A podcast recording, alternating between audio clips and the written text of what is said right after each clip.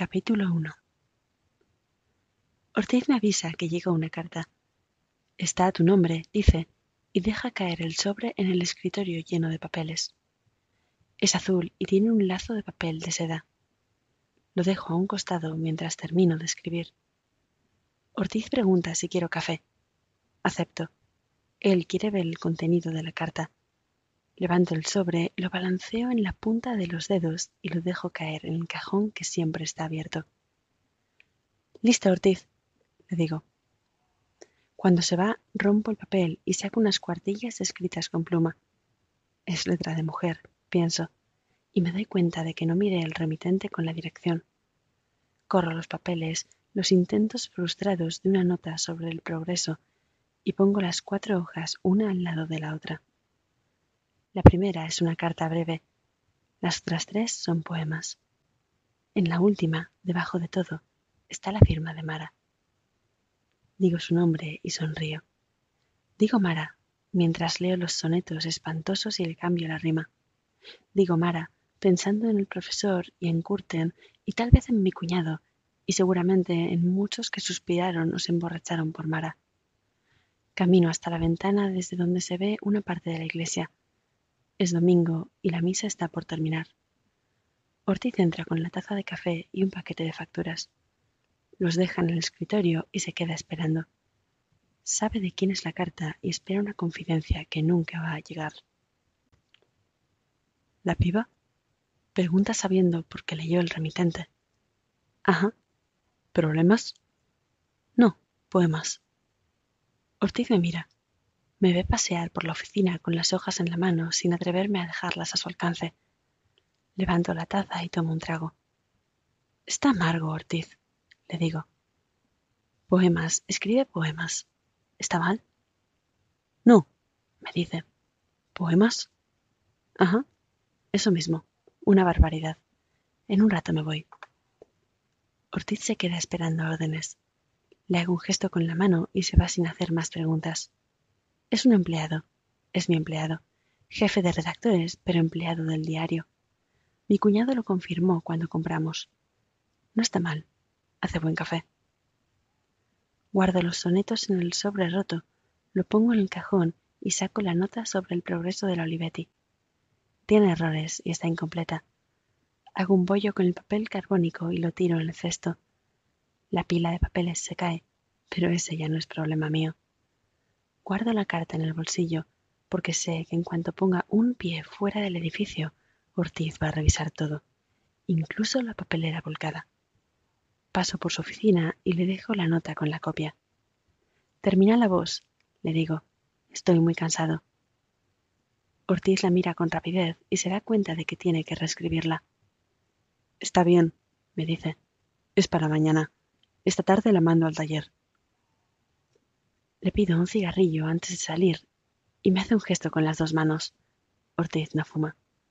Me encojo de hombros y salgo a buscar un kiosco. Antes de entrar en la misa me siento en un banco de la plaza a fumar y a leer. Tengo la vista cansada, las manos temblorosas, las axilas húmedas. Hace calor y no dormí. Doy una pitada pensando en Clara, mi mujer, en los gritos de anoche, en los gritos de todas las noches, en su insoportable capacidad para demoler cualquier cosa que tenga vida. Me pregunto si fue por eso, por los gritos, por las acusaciones, por la amenaza velada de una catástrofe que le inventé la historia de la nota y me vine para el diario a las diez de la noche.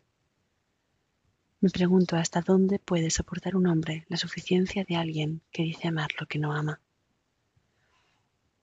Me digo que sí, que me fui por ella, que me fui de ella, para refugiarme en el silencio de un edificio vacío. Y mientras pienso, leo la carta de Mara, escrita con letra cuidada y prolija, dirigida a un desconocido que sabía casi todo de ella, porque en el pueblo los rumores son más poderosos que las tormentas.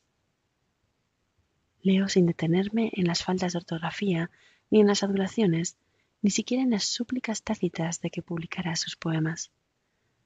Leo rápido porque el cigarrillo se está terminando y no tengo tiempo de prender otro, y porque falta poco para que la misa termine, y porque en la misa está Clara y están los demás.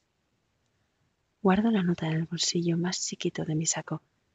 Me aflojo la corbata, apago el cigarrillo y cruzo la calle hasta la puerta del templo. Adentro está fresco. Hay poca luz porque el sol está detrás. Son muchas las personas que se inclinan y repiten las palabras que, con una dureza casi fingida, el alemán nos sentencia a todos. Desde atrás puedo verlo. Es alto, canoso, flaco. Habla sin micrófono. Da lo mismo. Nadie escucha las misas. El alemán gesticula, abre sus, abre sus brazos al cielo y nos acusa de pecadores, de mortales infelices, de seres diminutos caídos en desgracia por no saber ofrendar. Cierra su libro. No lo necesita. Nosotros tampoco lo necesitamos, pero es lo que hay que hacer. El alemán bendice y todos empiezan a besar con el que tienen al lado. El dueño de la ferretería me besa la mejilla y me dice algo que no entiendo. Estoy cansado. Me dejo besar por él y por la señora que está al lado y por una chica que aparece detrás, que me mira a los ojos y me dice ¿Le llegó mi carta? Me quedo quieto. Puedo sentir el movimiento de la gente que se va desplazando por los pasillos y abre las puertas.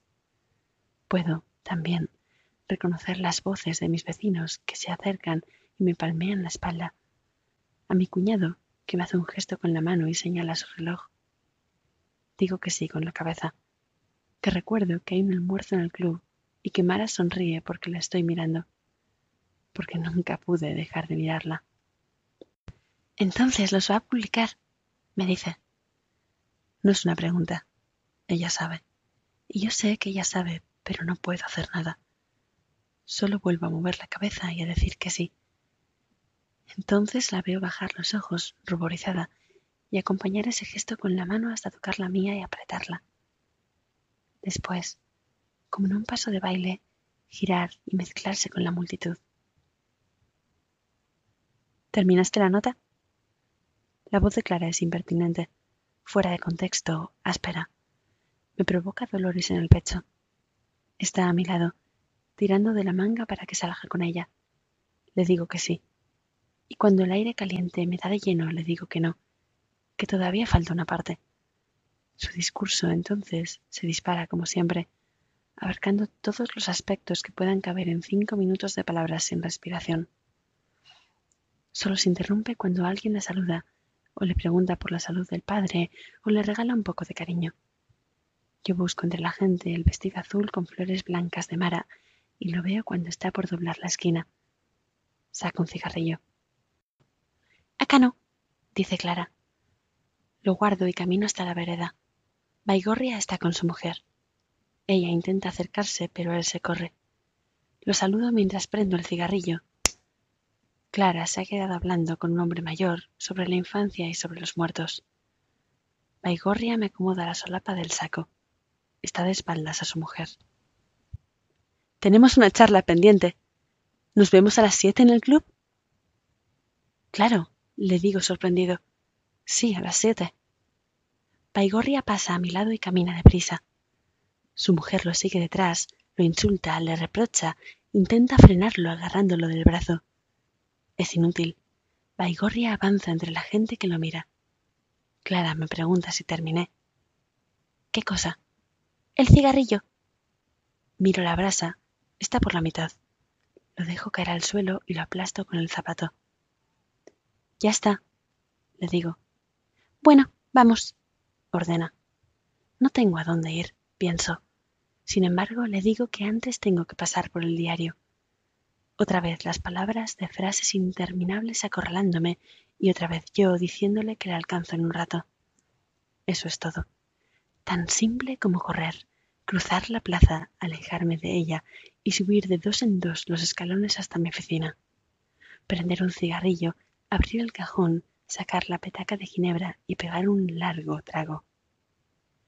Después, mirar el sobre azul de Mara, el lazo que lo envuelve, las cuartillas desordenadas porque Ortiz estuvo mirando, bajar hasta su oficina y dejar los papeles sobre la mesa. Olvídate de la nota del progreso, le digo. La tengo casi lista, me dice mirando el temblor de mis manos. No importa, olvídate, déjala para otro día. Mañana publica esto. Ortiz mira los sonetos que hablaban de amor en primavera y sonríe. Me estás jodiendo, dice. Publica esto, Ortiz, le grito. ¿Entendiste? Se encoge de hombros, saca la nota de la máquina, hace un bollo y lo tira al cesto. Como digas. Clara está en el auto, maneja ella. Es suyo. Me subo y bajo la ventanilla. Le digo que tengo sueño. Me habla del viejo de la iglesia, de su infancia, de su padre moribundo, de los muertos, de mi olor a cigarrillo y de que así no podía ir al almuerzo con la gente del club y de otras cosas que dejé de oír cuando llegamos a la laguna.